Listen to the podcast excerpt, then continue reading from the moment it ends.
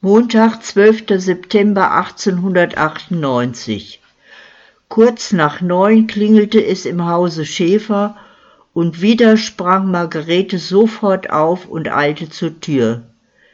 Draußen stand der Mann, den sie jetzt am allerwenigsten gebrauchen konnte.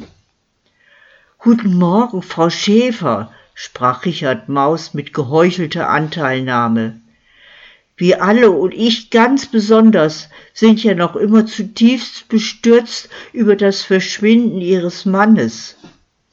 Ich kann mir vorstellen, dass Sie eine schwere Zeit durchmachen, und ich wollte einfach fragen, ob ich Ihnen in irgendeiner Weise behilflich sein kann.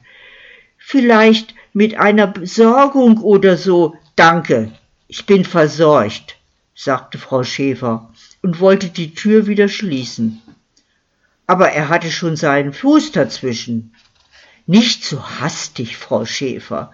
Hören Sie, flüsterte er in vertraulichem Ton. Ich habe Informationen für Sie, die Sie interessieren dürften. Informationen, die den Vermissten betreffen und die der Polizei noch nicht bekannt sind. Darf ich kurz reinkommen? Margarete Schäfer verspürte nicht die geringste Lust, das Gespräch fortzusetzen. Es war mehr als wahrscheinlich, dass der Mann sich wieder einmal wichtig machen wollte. Aber in ihrer verzweifelten Verfassung war sie bereit, nach jedem Strohhalm zu greifen. Selbst eine schlechte Nachricht war besser als die lähmende Ungewissheit, die sie seit Tagen quälte. Sie führte ihn in das Esszimmer, bot ihm aber keinen Stuhl an. Richard Maus sah sich verstohlen um. Sind Sie allein? Meine Tochter wird gleich zurück sein. Sie ist bei der Polizei. Was haben Sie mir zu sagen? Nun, Frau Schäfer, ich habe ja am Samstag mit der Unterstützung meiner Müller-Kollegen die ganze Gegend nach Ihrem Mann abgesucht. Leider war unsere Suche erfolglos, wie Sie wissen. Die ganze Zeit überlege ich mir, wo er wohl hingegangen sein könnte. Schauen Sie, ich kenne den Heiner doch auch schon sehr lange und recht gut. Ich darf ihn ohne Übertreibung einen Freund nennen. Einen guten Freund. Der Heiner ist doch niemand, der einfach so abhaut ohne seiner Frau und seinen Freunden was zu sagen. Margarets Ton wurde eisig. Sie reden und reden, aber sie wissen nichts. Bitte gehen Sie. Der Mann dachte aber gar nicht daran zu gehen. Im Gegenteil, er kam noch einen Schritt näher und starrte sie mit unverschämten Blicken an. Ich weiß einiges, Frau Schäfer. Ich weiß zum Beispiel, dass sie mit einem gewissen holländischen Kapitän ein enges, ich möchte fast sagen, intimes Verhältnis pflegen. Ich habe sie beobachtet, Frau Schäfer, gestern Abend bei der Kirche. Marga fühlte, wie eine eiskalte Hand nach ihrem Herzen griff. Sie waren das also, dass Sie sich nicht schämen. Verlassen Sie sofort mein Haus. Richard Maus verzog das Gesicht zu einem frechen Grinsen. Sein Atem ging schwerer. In ihrem einfachen Hauskleid und mit den rot verweinten Augen erschien ihm die Frau begehrenswerter denn je. Er spürte, wie die Erregung in ihm hochstieg. Was wird wohl die Polizei denken, wenn sie erfährt, dass sie mit einem Fremden, der erst vor ein paar Tagen zufällig hier gelandet ist, in einer so engen Beziehung stehen? Was würde sie denken, wenn sie wüsste, dass sie sich nur zwei Tage nach dem Verschwinden ihres Mannes mit diesem Fremden unter konspirativen Umständen getroffen haben? Der Mann kam immer näher und drängte mager gegen die Tischkante, so dass sie seinem widerlichen Atem nicht entgehen konnte. Ekel erfasste sie. Aber die Polizei muss es ja nicht erfahren. Ich kann schweigen. Du musst nur ein bisschen nett zu mir sein. Wir verstehen uns doch, wir beide. Schon hatte er sie gepackt und ihre Arme auf den Rücken gedreht. Komm her, du Luder, keuchte er und zerrte an ihrer Bluse. Du treibst es doch mit jedem, mit deinem Mann, mit dem Kapitän und jetzt mal mit mir. Margarete schloss die Augen. Ihr Körper war steif wie ein Brett. Lieber Gott, lass mich sterben, war ihr einziger Gedanke. Ich will nur ganz schnell sterben. Die Haustür fiel ins Schloss. Mama! Luzi, hilf mir! rief Frau Schäfer mit letzter Kraft. Luzi war im nächsten Moment im Esszimmer, sah, was vor sich ging. Mama! Sie packte den Kerl von hinten an den Haaren und zog mit aller Gewalt. Mit einem Schmerzensschrei ließ er von seinem Opfer ab. Richard Maus keuchte. Sein flackernder Blick ging zwischen den beiden hin und her. Sie wollte es doch so, das geile Luder, stieß er hervor. Sie hat mich doch herausgefordert. Die treibt's doch mit jedem. Mit dem letzten Rest von Würde, der ihr geblieben war, brachte Margarete heraus Verlassen Sie mein Haus und lassen Sie sich nie wieder hier blicken. Sollten Sie sich noch einmal in meine Nähe wagen, erwürge ich Sie mit meinen eigenen Händen. Ich schwöre es. Maus wollte etwas entgegnen, aber an der Entschlossenheit der beiden Frauen, die ihn anfunkelten, gab es keinen Zweifel. Beinahe ängstlich wich er zurück, richtete seine Hose und marschierte zur Tür. Das wirst du bereuen, du elendes Missstück, rief er noch im Hinausgehen. In ohnmächtiger Wut rannte Luzi hinterher. Sie erwischte ihn schon auf der Straße und schlug mit beiden Fäusten auf ihn ein. Ich bringe dich um, brüllte sie außer sich. Ich bringe dich um, du Schwein.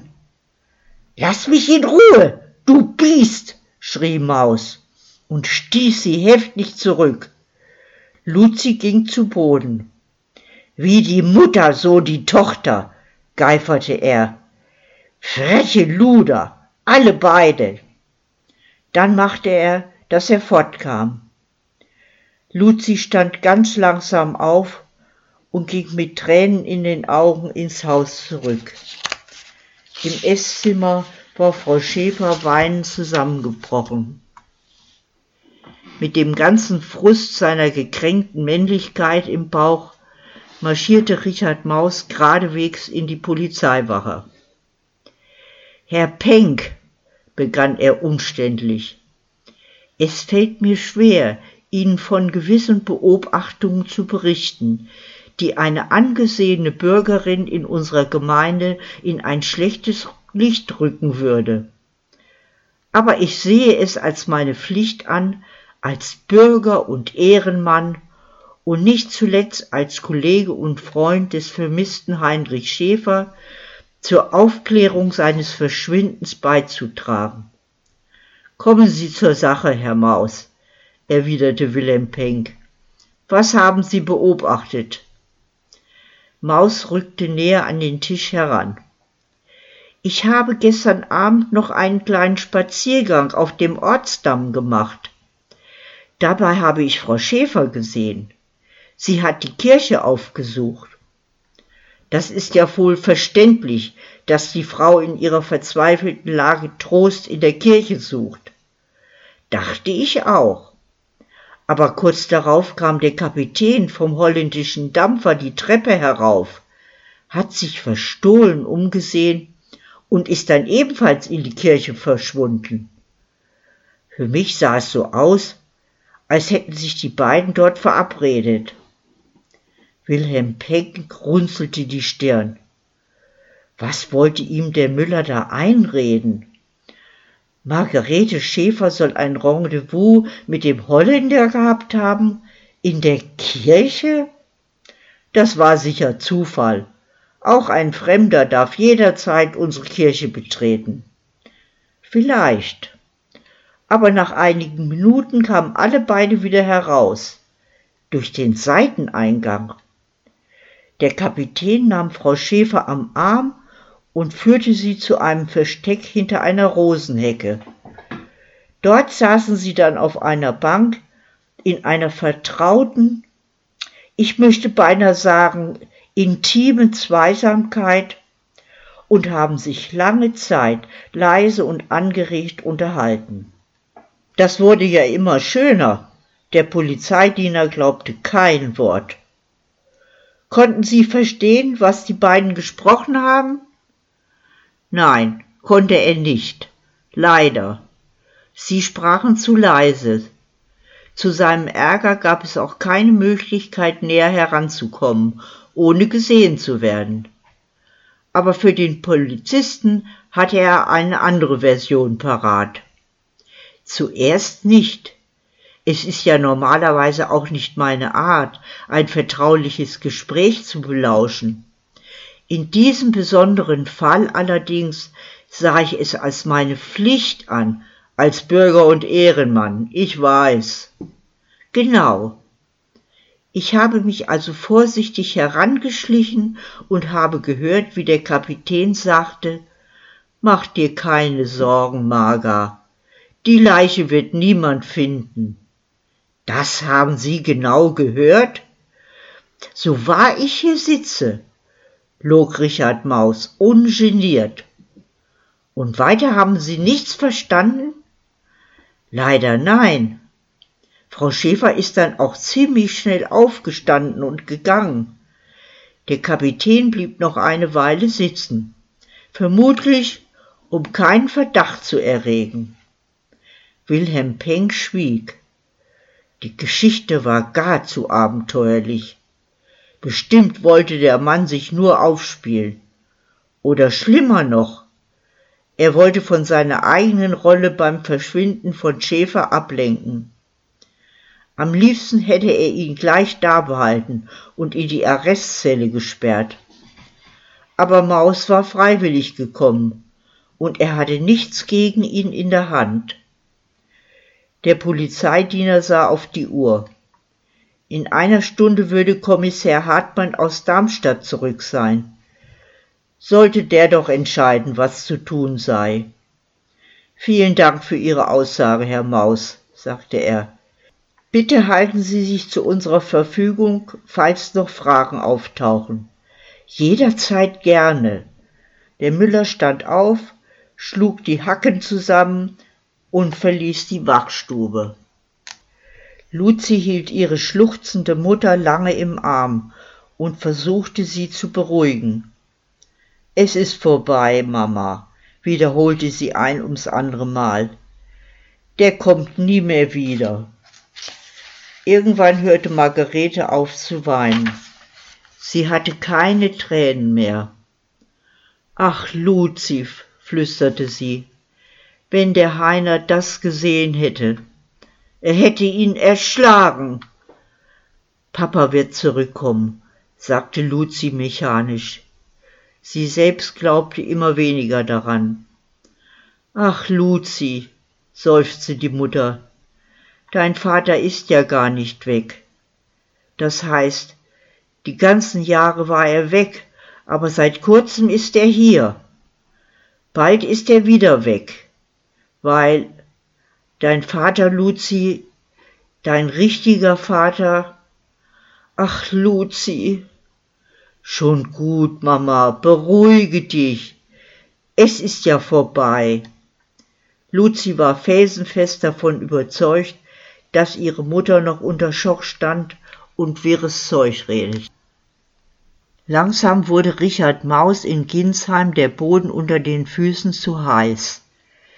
Es war höchste Zeit zu verschwinden. Sein stiller Teilhaber, das war ihm klar, würde nicht mehr lange stillhalten. Auch seine Müller-Kollegen ließ ihn immer deutlicher ihr Misstrauen spüren. Außerdem hatte er nicht den Eindruck, dass Polizeidiener Peng seine Ausgabe Glauben geschenkt hatte. Vorher wollte er noch einem guten Freund einen Abschiedsbesuch abstatten und ihn bitten, seine Reisekasse etwas aufzubessern. Er traf ihn zu Hause an und nahm sich unaufgefordert einen Stuhl. Du, was ich dir sagen wollte, begann er. Ich muss mal raus aus Ginsheim, und zwar schon bald. In diesem elenden Nest fällt einem ja die Decke auf den Kopf. Ich gehe nach Afrika und mach dort mein Glück. Der Seemann hat mich auf die Idee gebracht. Am Donnerstag läuft mein Schiff in Hamburg aus und bringt mich nach Deutsch Südwest. Maus hatte allerdings nicht vor, auf dem Schiff als Heizer anzuheuern, wie Helmut Reis vorgeschlagen hatte. Wenn schon, dann würde er als Passagier reisen, mindestens in der zweiten Klasse. Und was wird aus seiner Schiffsmühle? Die Mühle interessiert mich nicht mehr. Mit einer Schiffsmühle kommst du doch heutzutage auf keinen grünen Zweig. Nein, ich gehe nach Afrika und fange nochmal ganz von vorne an. Da kann ich ganz schnell reich werden, mein Lieber. Ich bräuchte allerdings ein bisschen Startkapital. Er rückte näher und sah den Mann hinter dem Schreibtisch lauernd an. Hör mal, du kannst doch einem guten Freund sicher etwas leihen. Sagen wir mal 2000. Und in ein oder zwei Jahren bin ich wieder hier dann kriegst du alles zurück. Mit Zins und Zinseszins. Ach, was sage ich? Das Doppelte kriegst du zurück. Du wirst sehen. Dann bin ich Millionär, Alter. 2000 Mark? Bist du verrückt? Woher soll ich denn so viel Geld nehmen? Ich kann dir nichts geben. Die Augen des Müllers wurden schmal. Ach komm, Du hast doch genug. Erinnerst du dich nicht, was du neulich alles erzählt hast, als wir zusammen im Puff waren? Du hast doch selbst damit geprahlt, wie leicht man den Leuten das Geld aus der Tasche ziehen kann. Der Freund erinnerte sich sehr wohl. Das war ein Fehler gewesen. Er hatte bei dem Bordellbesuch in Mainz unter dem Einfluss von reichlich Alkohol Dinge erzählt, die er besser für sich behalten hätte. Richard, du kriegst nichts von mir. Tut mir leid. Es ist nichts übrig. Lüg mich nicht an, Freundchen. Richards Ton wurde allmählich ungemütlich. Vor drei Wochen beim Roulette Weißt du noch? Ich habe den ganzen Abend nur verloren. Und du hast beinahe die Bank gesprengt. Das kann doch noch nicht alles weg sein. Bestimmt hast du hier was versteckt. Er schickte verstohlene Blicke durch den Raum. Der Hausherr schwieg. Warum sollte er Richard erklären, dass die üppige Blondine die er vor kurzem im illegalen Wiesbadener Spielclub kennengelernt hatte, ihm einiges abverlangte. Ja, Olga hatte schon einen ziemlich exquisiten Geschmack. Sekt mochte sie nicht. Es musste stets Champagner sein. Ihre Schuhe und ihre Kleider mussten unbedingt aus Paris kommen aber sie war jede Mark wert, die er in sie investierte. Die Nächte mit ihr waren sensationell. Er war ihr verfallen. Richard Maus aber wurde immer unverschämter. Hör mal, wenn du mich jetzt hängen lässt, mich, deinen besten Freund, wird es dir noch leid tun. Ich weiß genug über dich um dich ans Messer zu liefern. Ich lass dich hochgehen, Alter. Verlass dich drauf. Ich kenne den Kommissär von der Staatsanwaltschaft sehr gut. Der macht dich fertig. Sein Gegenüber war zunehmend davon angewidert, dass der Mann es wagte, sich als seinen Freund auszugeben. Du willst mich erpressen, Richard? Mach dich nicht lächerlich. Wer wird dich schon glauben? Erpressen? Was für ein hässliches Wort unter Freunden. Ich bitte dich ja bloß um einen kleinen Gefallen. Und ich habe Beweise, mein Lieber. Ich habe genug gegen dich in der Hand, um dich für Jahre ins Kittchen zu bringen. Was denn für Beweise? Beweise eben. Papiere und Dokumente, die deine Machenschaften belegen. Wenn ich auspacke, bist du erledigt. Langsam dämmerte es ihm. Neulich, als du hier warst, ich musste mal kurz raus, und als ich zurückkam, warst du schon weg. Hast du da was mitgehen lassen? Das ist doch jetzt egal. Jedenfalls habe ich die Beweise. Und glaube mir, ich werde mich nicht scheuen, davon Gebrauch zu machen. Wo sind sie denn, deine Beweise? Bei dir zu Hause? Richard stieß ein höhnisches Lachen hervor. Hältst du mich für blöd? Die Beweise sind gut versteckt. Da kommt so schnell keiner dran, wenn ich es nicht will. Der Amtsinhaber überlegte fieberhaft. Gut möglich, dass Maus wieder einmal nur bläffte. Aber darauf konnte er es nicht ankommen lassen. Er musste einlenken. Na schön, Richard. Tausend Mark und keinen Pfennig mehr. Die Augen des Müllers flackerten gierig. Ich habe doch gewusst, dass ich mich auf meinen Freund verlassen kann, sagte er schließlich mit einem breiten Grinsen. Du wirst es nicht bereuen, mein Bester. Wenn ich wieder hier bin, lassen wir die Sau raus. Dann lade ich dich eine Woche lang jeden Abend nach Wiesbaden in den Club ein. Versprochen. Der andere zögerte noch. Wer sagt mir denn, dass du nicht schon bald wieder vor der Tür stehst und mehr verlangst? Maus lachte. Keine Angst, mein Guter. Ich bin doch dann weit weg in Afrika. Außerdem, meinen besten Freund würde ich doch niemals reinlegen. Vertrau mir doch einfach. Der Mann am Schreibtisch stand auf.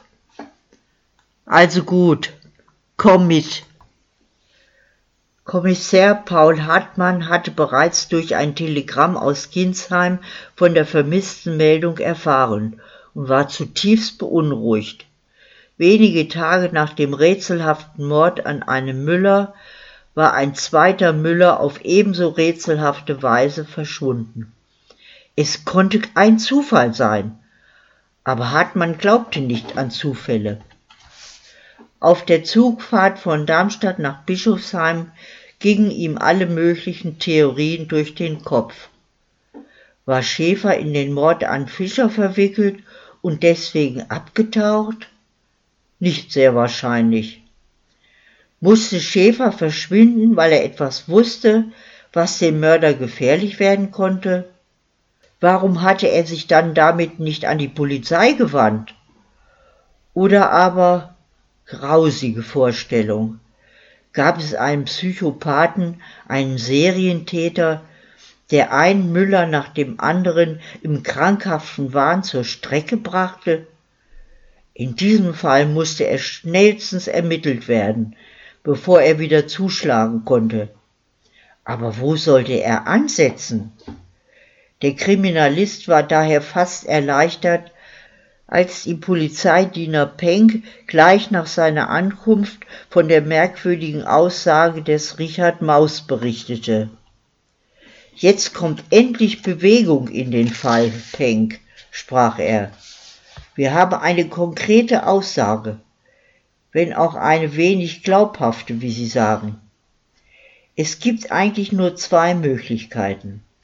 Entweder Maus hat die Geschichte frei erfunden, dann ist er selbst im höchsten Maße verdächtig. Oder aber es ist etwas dran an der Sache. Dann sind uns Frau Schäfer und der Kapitän eine Erklärung schuldig. Am besten, wir arrangieren gleich eine Gegenüberstellung. Erfahrungsgemäß zeigt sich dann ziemlich schnell, wer die Wahrheit sagt und wer lügt. Wenn Sie den Kapitän befragen wollen, müssen wir uns sputen, gab Willem Penck zu bedenken. Wie ich gehört habe, will der holländische Dampfer heute Mittag ablegen. Wie bitte? Nein, das geht nicht. Kommen Sie, Penck, wir müssen das Schiff anhalten. Der Kapitän muss seine Abreise verschieben. Wir brauchen ihn wenigstens als Zeugen. Der Polizeidiener kratzte sich am Kopf. Ich fürchte, wir können ihn nicht festhalten. Für die Rheindampfer habe ich keine Befugnisse. Die hat allenfalls der Dammwärter in seiner Funktion als Strompolizei. Wo finden wir den? Um diese Zeit müsste er in seiner Dienststelle sein, übrigens in unmittelbarer Nähe der Anlegestelle. Dann gehen wir jetzt da vorbei und bitten ihn mitzukommen. Auf geht's, Penck. Ludwig Gärtner war gerade dabei, eine Schubkarre mit großen Pflastersteinen aus dem Hof hinaus auf den Damm zu schieben. Ludwig, wo willst du denn mit den Steinen hin? erkundigte sich der Ortspolizist. An der Bleiauspitze muss die Uferböschung ausgebessert werden, erklärte der Dammwärter. Das kann ich nur bei Niedrigwasser machen. Das hat Zeit, Ludwig. Erst einmal brauchen wir deine Unterstützung, um den holländischen Dampfer aufzuhalten. Wir müssen den Kapitän in der Sache des vermissten Heinrich Schäfer verhören. Ist er denn verdächtig? wollte Gärtner wissen. Er könnte zumindest ein wichtiger Zeuge sein, antwortete der Kriminalist und streckte dem Dammwärter die Hand entgegen. Kommissär Hartmann von der Staatsanwaltschaft in Darmstadt, stellte er sich vor. Lasst mich wenigstens schnell noch die Steine in die Scholle laden, bat der Dammwärter. Er schob die Karre den Damm hinunter zum Landesteg und Hartmann half ihm, die schweren Quader ins Boot zu schaffen. Vielen Dank für Ihre Hilfe, Herr Kommissär. Dummerweise bin ich heute alleine. Mein Assistent ist drüben auf der Langenau und beaufsichtigt den Baumschnitt am Sommerdamm. Zum Liegeplatz der Concordia waren es nur wenige Schritte. Aus dem hinteren Schornstein stieg bereits dünner Rauch auf. Der Kapitän und sein Steuermann schraubten am steuerbordseitigen Radkasten. Franz Kamies kam über den Landesteg zu den drei Männern herüber. Penck stellte den Kommissär vor und fragte dann, Sie wollen uns verlassen, Herr Kapitän? Allerdings, Herr Penck. Es wird allmählich Zeit. Ich habe mich doch heute früh schon bei Ihnen abgemeldet, sagte der Kamist zum Dammwärter gewandt. Herr Kapitän, wir müssen Sie bitten, Ihre Abreise noch etwas zu verschieben, bis gewisse Umstände geklärt sind, verlangte Paul Hartmann. Kamis rollte die Augen. Bis gewisse Umstände geklärt sind. Bei diesen deutschen Bürokraten konnte das Tage dauern. Darf man fragen, worum es sich handelt? Der Kommissär merkte sofort, dass er dem Kapitän nichts vormachen konnte. Also lieber gleich mit offenen Karten spielen. Trifft es zu, dass Sie mit der hier ansässigen Margarete Schäfer näher bekannt sind? Hans Kamis sah dem Polizisten sekundenlang fest in die Augen. Und wenn, ist das jetzt strafbar? Dem Polizeidiener fiel vor Verblüffung der Unterkiefer herunter. Der Kapitän hatte soeben indirekt eingestanden, die Frau des Müllers zu kennen. Das alleine sicher nicht, Herr Kames, stellte Hartmann klar.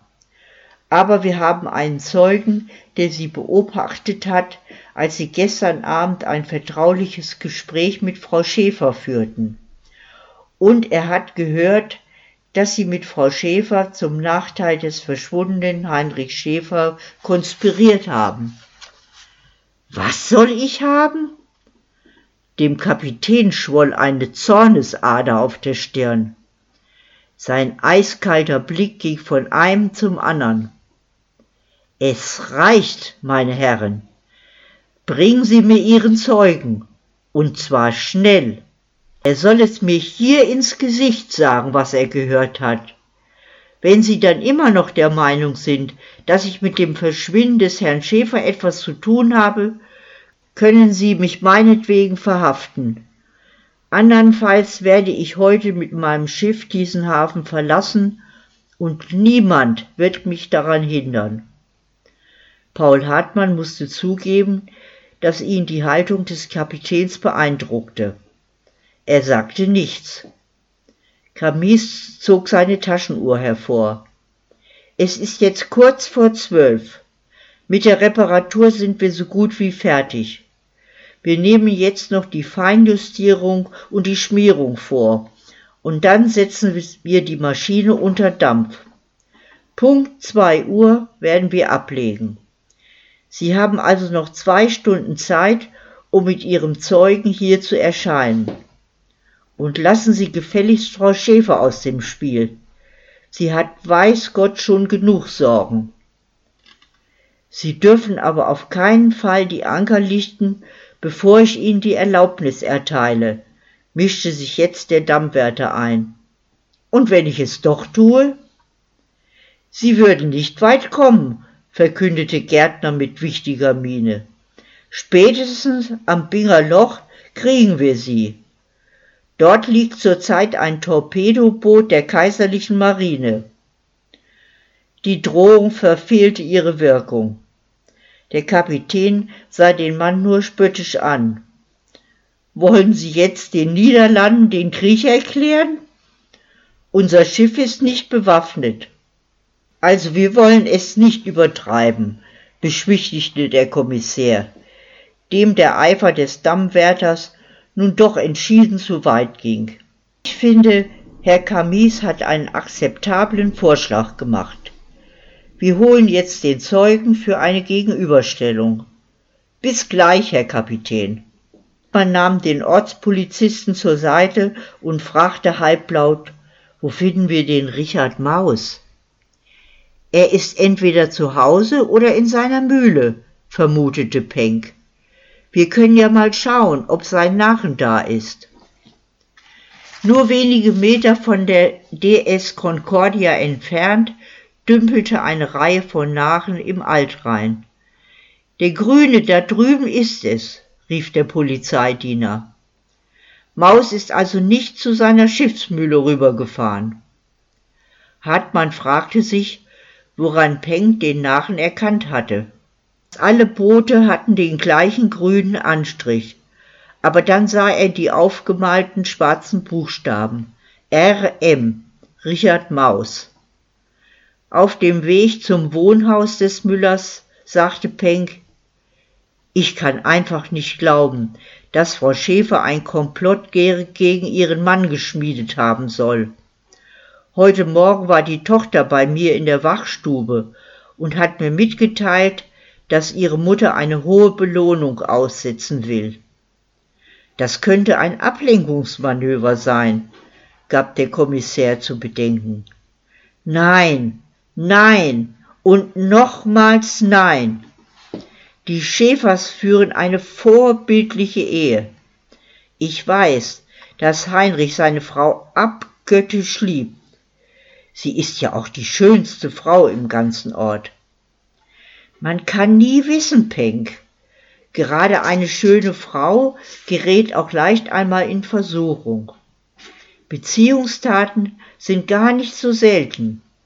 Eifersucht ist das dritthäufigste Mordmotiv. nach Geldgier und der Vertuschung einer Straftat. Aber wir wissen ja noch gar nicht, ob es einen Mord gegeben hat. Nehmen wir einmal an, Heinrich Schäfer ist dahinter gekommen, dass seine Frau heimlich mit dem Kapitän angebandelt hat. Aber dann hätte doch er selbst am ehesten Anlass gehabt, eifersüchtig zu sein. Eben, Penk. Vielleicht ist das ja der Grund seines Verschwindens. Er erwischt seine Frau bei einem Seitensprung und verlässt sie in einem spontanen Entschluss, weil er es nicht erträgt. Wilhelm Penck konnte nur wortlos den Kopf schütteln. Das kleine Haus in der Frankfurter Straße war verlassen. Richard Maus war noch nicht zu Hause. Vielleicht ist er ja in seiner Stammkneipe beim Mittagessen, fiel dem Kommissär ein. Aber beim Wirt der Eiche hatte sich Maus heute noch nicht blicken lassen. Sie fragten noch einige der übrigen Nachbarn. Einer hatte den Müller gegen neun beim Verlassen seines Hauses gesehen. Ob er zwischendurch zurückgekommen war, konnte er nicht sagen. Ansonsten gab es keine Hinweise. Verdammt, sagte der Kommissär. Ich fürchte, er ist uns entwischt. Penck, kommen Sie, wir gehen zurück zur Polizeiwache. Wir müssen eine Fahndung einleiten. Die DS Concordia war klar zum Ablegen. Aus den beiden Schornsteinen quoll dicker Rauch, an den Radkästen zischten weiße Dampfwolken. Die mächtigen Schaufelräder, die so lange nichts zu tun hatten, erwachten wieder zum Leben und vollführten ein paar ungeduldige Drehungen vorwärts und rückwärts. Aber noch lag der Dampfer fest verteut. Wieder waren etliche Ginsheimer an den Altrhein gekommen, um das Schiff zu verabschieden. Ein paar Schulkinder hatten schwarz-weiß-rote Fähnchen mitgebracht, einer hatte sogar ein rot-weiß-blaues Fähnlein aufgetrieben. Lehrer Beckenhaupt gab den Einsatz und die Kinder sangen im Chor Muss i denn, muss i denn zum Städele hinaus. Auch Christoph Krug, der Postwirt, war erschienen. Er stand bei Helmut Reis, dem Seemann, und sagte, jetzt kommt es endlich weg, das schwarze Ungetüm. Du hast noch keinen richtig großen Dampfer gesehen, Christoph, lachte der Seemann. Die Alexandra Wörmann, auf der ich angeheuert habe, ist mehr als doppelt so lang, hat zwei Passagierdecks und wiegt 4000 Tonnen. Wann soll's denn losgehen? Morgen früh nehme ich den Zug nach Hamburg und am Donnerstag stechen wir in See. Die Kirchturmuhr schlug zweimal, als Hendrik und Niklas die Taue und den Landesteg einholten. Ganz langsam setzte sich die Concordia in Bewegung. Die Kinder liefen am Ufer nebenher und schwenkten ihre Fähnchen. Frau Kröll, Frau Stahl und sogar Frau Gutmann winkten den Männern an Bord ein freundliches Lebewohl zu. Als die Häuser des Dorfes zurückblieben und der breite Rheinstrom in Sicht kam, verabschiedete sich Kapitän Camis von den Ginsheimern mit einem längeren Konzert der Dampfpfeife. Hüt, hüt, hüt, hüt, hüt, hüt. Hüt, hüt, hüt, hüt. Seemann, du kennst dich doch da aus, erkundigte sich Christoph Krug. Was bedeutet denn das Gepfeife? Reis war verwirrt. Das ist kein übliches nautisches Signal, stellte er fest. Dann kam die Erleuchtung. Moment, ich glaube, das waren Morsezeichen. Achtung, Jetzt kommt es wieder. Kurz lang, kurz kurz, L. Lang lang, M. Kurz lang, A. Kurz lang, nochmal A. L, M, Ah, ah, leckt mich am Arsch. Auf Geheiß von Kommissar Hartmann war Gendarm Mattis zur Nonnenau hinübergefahren, um dort nach Richard Maus zu forschen. Aber seine Mühle war verlassen und die Mühlburschen auf den anderen Schiffsmühlen hatten ihn nicht gesehen. Auf dem Rückweg fragte er bei den Ruderburschen nach, sodann bei allen Gastwirten und Fuhrleuten, in den Geschäften und bei der Post. Dann kehrte er zur Polizeiwache zurück. Anscheinend hat niemand mehr Maus gesehen, nachdem er kurz nach zehn die Wachstube verlassen hat, fasste Konrad Mattes zusammen. Aber irgendwo muss er doch von hier aus hingegangen sein. Er kann sich doch nicht in Luft aufgelöst haben, rief Wilhelm Penck. Er hatte inzwischen die Fahndungsmeldung samt Personenbeschreibung per Telegramm an die umliegenden Polizeistationen geschickt. Alles sieht nach einer geplanten und gut vorbereiteten Flucht aus, meinte Hartmann. Zuerst kommt er hierher um uns auf eine falsche Fährte zu locken und dadurch Zeit zu gewinnen.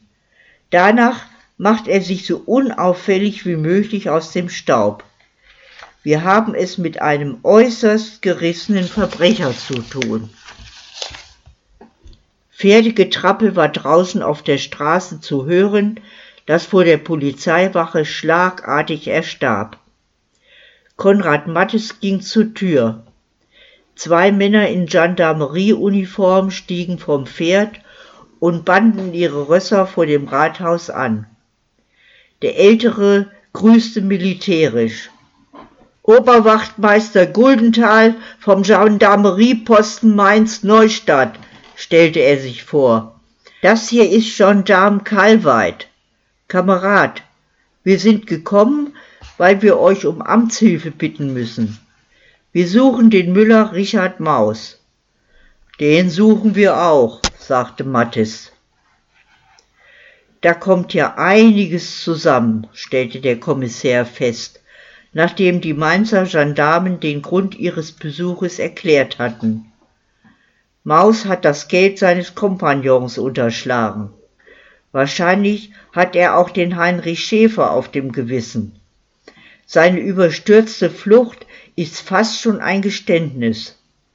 Was den Mord an Friedrich Fischer betrifft, gibt ihm allerdings der Wirt der Eiche für die Tatzeit ein Alibi. Aber das wollte ich sowieso noch einmal kritisch hinterfragen. Am wichtigsten ist jetzt, dass wir ihn so schnell wie möglich aufspüren. Wir können auf unserem Heimweg an den Bahnstationen in Bischofsheim Gustavsburg und Kastell nachforschen, schlug der Oberwachtmeister vor. Für den Fall, dass er von dort aus mit dem Zug abgehauen ist. Tun Sie das, Guldenthal, obwohl ich mir nicht allzu viel davon verspreche.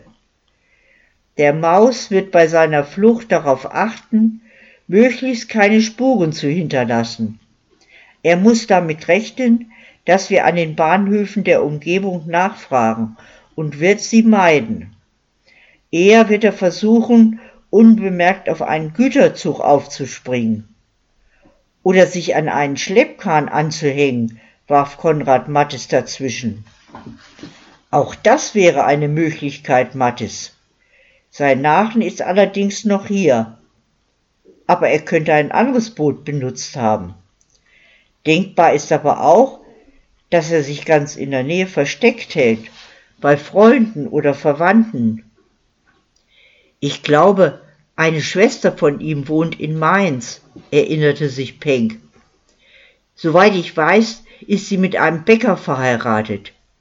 Wir werden das überprüfen, sagte der Oberwachtmeister. Gut. Trotzdem sollten wir die Fahndung ausweiten, entschied Hartmann und zwar auf die ganze Provinz Starkenburg und die Provinz Rheinhessen. Außerdem auf die preußische Rheinprovinz, die bayerische Rheinpfalz und auf Baden. Auch das würde ich gern den Mainzer Kollegen übertragen. Sie haben die besseren Möglichkeiten dafür. Machen wir, bestätigte Goldenthal. Wir brauchen nur eine möglichst genaue Personenbeschreibung. Wilhelm Peng schob ihm das Blatt mit dem Text zu, den er für die Fahndungsmeldung entworfen hatte. Die Mainzer Gendarmen verabschiedeten sich und stiegen wieder auf ihre Pferde. Kommissär Hartmann öffnete sein kriminalistisches Köfferchen und entnahm ihm eine Stoppuhr. Kommen Sie, Mattes, sprach er zu dem jungen Mann. Wir machen jetzt ein kleines Experiment. Just in dem Moment, als die beiden Polizisten vor der Tür der Gastwirtschaft zur Deutschen Eiche angekommen waren, drückte Paul Hartmann auf den Startknopf seiner Stoppuhr. Die Gaststube war noch leer. Nur der Wirt war hinter dem Tresen auf seinem Posten. Herr Dauborn, ich hätte gern schnell ein Bier. So eines, wie Sie es vor einer Woche dem Richard Maus gezapft haben. Günther Dauborn wunderte sich ein wenig, dass es den Kommissär, der ja offensichtlich im Dienst war, nach einem Bier verlangte. Dennoch holte er einen Schoppenbecher aus dem Regal und öffnete den Zapfhahn. Zischend schäumte der Gerstensaft ins Glas. Ist der Maus wieder aufgetaut? fragte er, während das Bier einlief. Noch nicht, haben Sie eine Idee, wo er sich aufhalten könnte? Der Wirt überlegte. Letzte Woche, ich glaube am Mittwoch war es, habe ich ihm einen Artikel in der Mainzer Zeitung gezeigt. Es ging um Deutsch-Südwestafrika und dass man angeblich Gold in der Walfischbucht gefunden hätte. Da hat er zu mir gesagt, Günther, unter uns, Bald bin ich auch dort unten. Nächste Woche schon läuft mein Schiff in Hamburg aus. Natürlich war mir sofort klar, dass er wieder einmal nur angeben wollte. Aber jetzt, wo er verschwunden ist? So, zum Wohl. Dauborn schob dem Kommissär das volle Bierglas über die Theke. Das ging aber schnell, wunderte sich Hartmann und schaute unauffällig auf seine Stoppuhr. Sie waren gerade mal drei Minuten und vierzig Sekunden in der Wirtschaft. Ich dachte, ein Bier schäumt stärker und braucht länger. Unser Bier ist halt immer gut gekühlt, erklärte der Wirt. Im Winter, wenn der Altrhein zugefroren ist, sägen wir uns Stangen aus dem Eis. Die reichen ein ganzes Jahr. Tatsächlich, das Glas war beschlagen und fühlte sich eiskalt an. Wo saß denn der Herr Maus, als er letzten Montag hier war? erkundigte sich der Kommissär. Er hat sich überhaupt nicht hingesetzt. Er ist hier an der Theke stehen geblieben und hat das Glas in einem Zug ausgetrunken. Anscheinend hatte er einen ziemlichen Durst. Es war aber auch verdammt heiß vor einer Woche in einem Zug. Etwa so? Hartmann nahm das Glas und ließ den Inhalt langsam in den Spülstein laufen, der in die Theke eingelassen war. Herr Kommissär, was machen Sie da? rief Dauborn entsetzt. Das Bier ist einwandfrei. Ich beziehe es direkt von der Groß-Gerauer Unionsbrauerei. Das glaube ich Ihnen gerne, aber ich habe gerade keine Lust auf Bier, meinte der Kriminalbeamte. Warum bestellst du es dann, du Hornochse? dachte der Wirt. Aber er hielt den Mund. Nachdem der Richard Maus sein Bier ausgetrunken hatte, was haben Sie dann beredet? Dauborn überlegte einen Moment. Eigentlich nicht mehr viel. Der Richard hat nur gesagt, dass er müde von der Arbeit sei und sich zu Haus ein bisschen hinlegen wolle. Dann ist er wieder gegangen. Er war also nicht länger hier als wir jetzt. Länger auf keinen Fall. Eher kürzer, meinte der Gastwirt. Der Kommissär warf eine 20-Pfennig-Münze auf den Tresen. Vielen Dank, Herr Wirt. Sie haben uns sehr geholfen. Kommen Sie, Mattes. Warten Sie, Sie kriegen noch zwei Pfennig zurück, rief Günther Dauborn. Aber die Polizisten waren schon durch die Tür. Draußen auf der Straße schaute Hartmann wieder auf die Stoppuhr. Sieben Minuten und zwanzig Sekunden, sagte er zum Gendarmen. Letzten Freitag hat er mir erzählt, dass Maus etwa 20 Minuten geblieben sei. Dabei hat er mich nicht absichtlich belogen. Kaum jemand ist nämlich in der Lage, eine korrekte Zeitangabe zu liefern, wenn er nicht bewusst auf die Uhr schaut. Man kann die Menschen in zwei Gruppen einteilen. Solche, denen eine Zeitspanne viel länger vorkommt als in Wirklichkeit, und solche, die sich nach unten verschätzen. Dass jemand halbwegs richtig liegt, ist so gut wie ausgeschlossen. Gemäßigten Schrittes liefen die beiden Polizisten die Rheinstraße entlang. Etwa in dem Tempo, dachte der Kommissär, in dem sich ein Verbrecher, der nicht auffallen will, zum Tatort begibt. Als sie das Altrheinufer erreicht hatten, zeigte die Stoppuhr 14 Minuten und 35 Sekunden. Hier liegt der Nachen von Richard Maus. Steigen Sie ein, Mattes, und bringen Sie mich hinüber zur Nonnenau. Der Gendarm überquerte den Altrhein und hielt auf den Mühlkanal zu. Wo wollen Sie denn hin? fragte Hartmann irritiert. Müssen wir nicht da drüben anlegen? Von dort aus bin ich letzte Woche mit Penk über die Insel zu den Schiffsmühlen gelaufen. Konrad Mattes lachte. Ja, das kann ich mir lebhaft vorstellen. Unserem lieben Polizeidiener war es wohl ein bisschen zu anstrengend, gegen die Strömung zu rudern. Auch die Müller wählen manchmal den bequemeren Weg, wenn sie Zeit haben. Aber der kürzeste und schnellste Zugang zu den Mühlen führt hier durch den Kanal.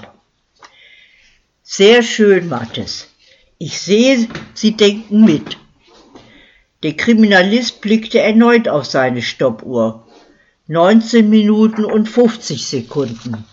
Sagen Sie mal, Mattes, hätten Sie nicht Lust, probehalber für ein halbes Jahr zur Staatsanwaltschaft nach Darmstadt zu kommen? Sie könnten danach äh, selbstverständlich erst nach Ablegen einer Prüfung vor dem Distriktkommandeur, dauerhaft in den Kriminaldienst übernommen werden. Ich könnte mich für Sie verwenden. Der Gendarm hielt mit dem Rudern inne und nahm im Sitzen Haltung an. Es wäre mir eine große Ehre, Herr Kommissär. Der Nachen wurde langsamer, verharrte für einen Moment bewegungslos.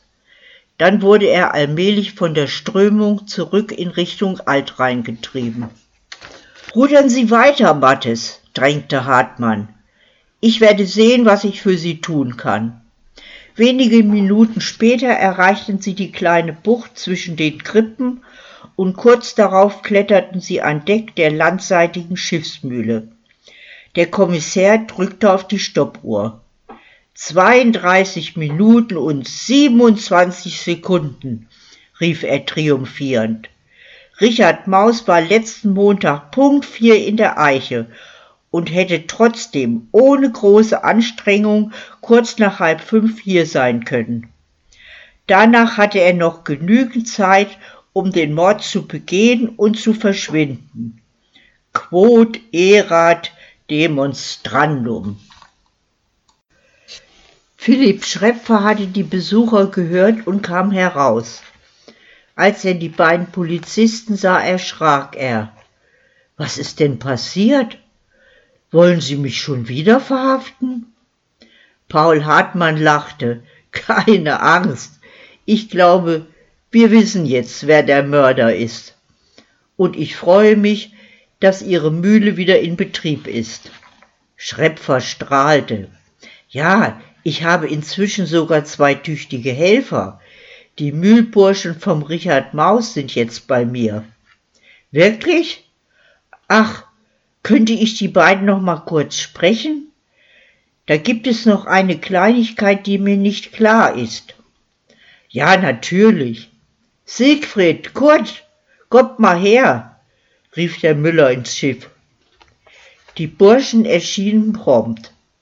Der Kriminalist schaute nachdenklich zur Nachbarmühle hinüber. Ihr seid doch letzten Montag, nachdem ihr den Schrei gehört habt, gleich da drüben aus eurer Mühle an Deck gekommen, begann er. Die Jungen nickten. Dann zeigt mir bitte jetzt noch einmal genau die Stelle, wo ihr gestanden habt. Er kletterte über den schwankenden Steg hinüber aufs flussseitige Mühlenschiff, und die Burschen folgten ihm. Hier war das, sagte Siegfried und stellte sich neben die Ankertrossen des Vorschiffs. Wir haben zunächst ein paar Mal gerufen, aber keine Antwort bekommen. Dann war erst Kurt drüben und ich habe hier gewartet.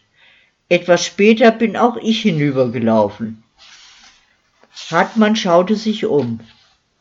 Von diesem Platz aus konnte er den Eingang zur Mühle nebenan, den Steg zur Krippe und den Weg bis zum Ufer vollständig überblicken. Auch die Wasserfläche rund um die Mühlen war größtenteils einsehbar, bis auf einen Streifen zur Landseite hin, der durch Schrepfers Schiff verdeckt war und ihr habt wirklich niemanden weglaufen oder mit einem Boot wegfahren sehen. Nein, antwortete Kurt, das haben wir doch schon gesagt. Der Kommissär holte tief Luft. Es gab nur eine Erklärung. Der Mörder war, als die Leiche entdeckt wurde, noch in der Mühle und hielt sich in irgendeiner Ecke versteckt.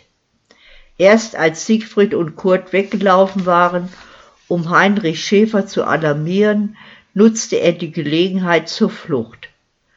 Aber das wollte er den beiden lieber nicht verraten. Wir müssen noch ein Telegramm an die Polizei in Hamburg schicken, sagte Paul Hartmann, nachdem sie in die Polizeiwache zurückgekehrt waren. Die Kollegen sollen feststellen, ob in dieser Woche ein Schiff nach Deutsch-Südwestafrika ausläuft. Falls ja, sollen Sie die Liste der Passagiere und der Besatzung überprüfen. Es könnte sein, dass der Gesuchte an Bord ist. Auf jeden Fall müssen wir die Personenbeschreibung mitschicken, denn Maus wird möglicherweise unter falschen Namen reisen. Wilhelm Penck bereitete die Depesche vor und machte sich auf den Weg ins Telegrafenamt. Er war kaum draußen, als es an der Tür klopfte und Frau Gutmann hereinkam. Gendarm Mattes fragte nach ihrem Begehr. Ei, ich hab doch am Samstag zusammen mit de Hilde, also mit de Frau Kröll, die Mühe von Philipp Schrepfer geputzt, erklärte sie. Dort dabei hab ich in de hinterste Eck unter dene Zahnräder so e Zettelche gefunden. Ich wollt's ja erst wegschmeißen, aber dann hab ich den Stempel gesehen und hab mir gedenkt, es ist vielleicht was Amtliches. Ich hab also das Papierche in mein Scherz gesteckt und hab's dann vergessen. Heut Mittag ist mir's wieder in die Hände gefallen. Und da hab ich halt gedenkt, es ist vielleicht wichtig.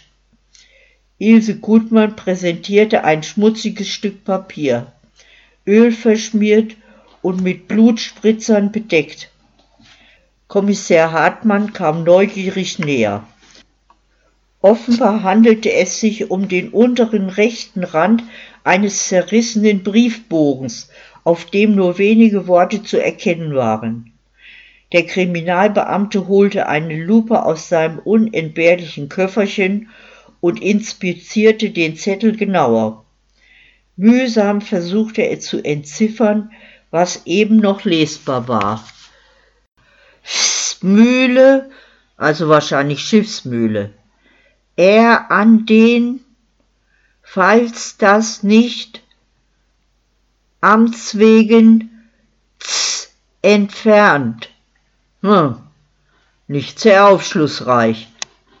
Dann untersuchte er das Fragment eines ovalen Stempels, das links an dem unregelmäßigen Abriss übrig geblieben war. Der Schwanz des hessischen Löwen war gerade noch sichtbar und die umlaufenden Buchstaben S Gericht. Hartmann fuhr wie elektrisiert auf. Vielen Dank, Frau Gutmann.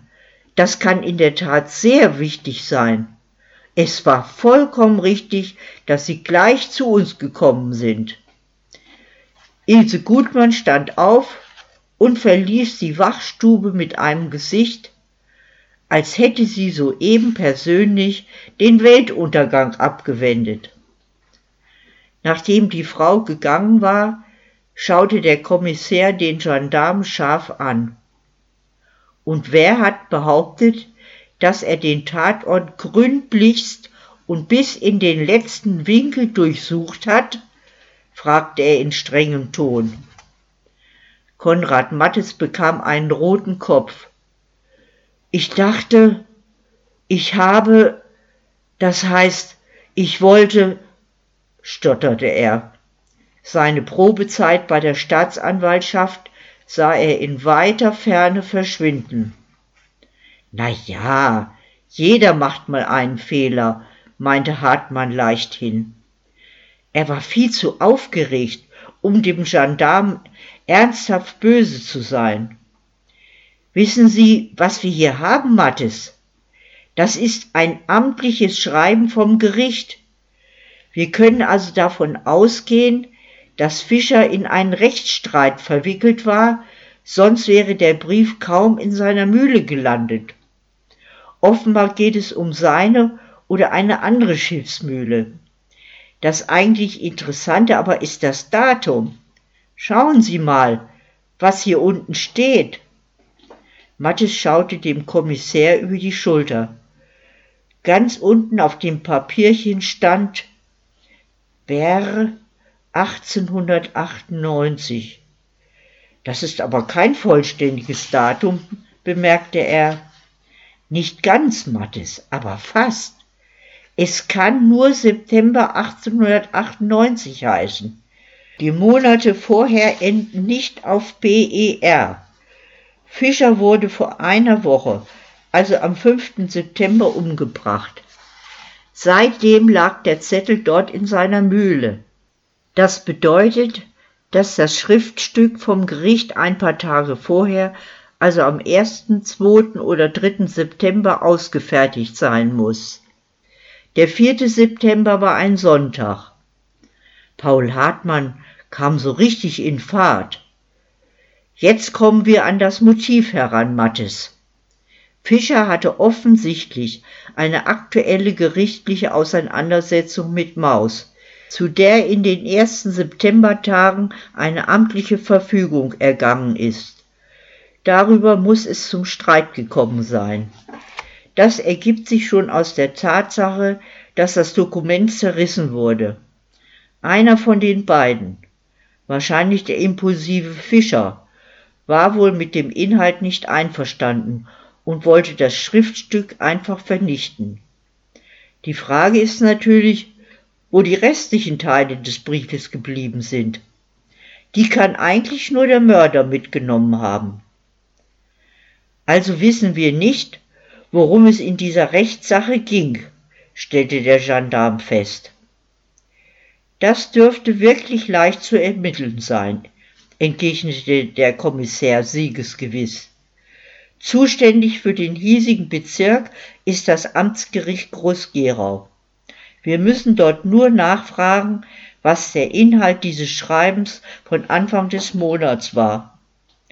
In diesem Augenblick kam Wilhelm Penck in die Wachtstube zurück. Sie dürfen gleich nochmal zum Telegrafenamt gehen, überfiel ihn der Kriminalbeamte. Wir müssen noch eine dringende Anfrage an das Amtsgericht in Groß-Gerau absetzen. Der Polizeidiener schaute auf die Uhr. Es ist jetzt Viertel nach sechs, da hat die Post schon geschlossen. Dann versuchen wir es eben mit dem Telefon. Mit Groß-Gerau? Nein, das funktioniert noch nicht, bedauerte Mattes. Außerdem sitzt dort um diese Zeit niemand mehr im Amt. Na prima, seufzte der Kommissär. dann machen wir eben auch für heute Feierabend. Christine Krug war nicht da, als Paul Hartmann zum Abendessen in der Post erschien. Ohne dass er danach gefragt hätte, erklärte ihm der Wirt, Montags ist die Christel meist drüben bei den Krafts. Mit dem Rüdiger, dem Sohn des Bäckermeisters, ist sie ja so gut wie verlobt.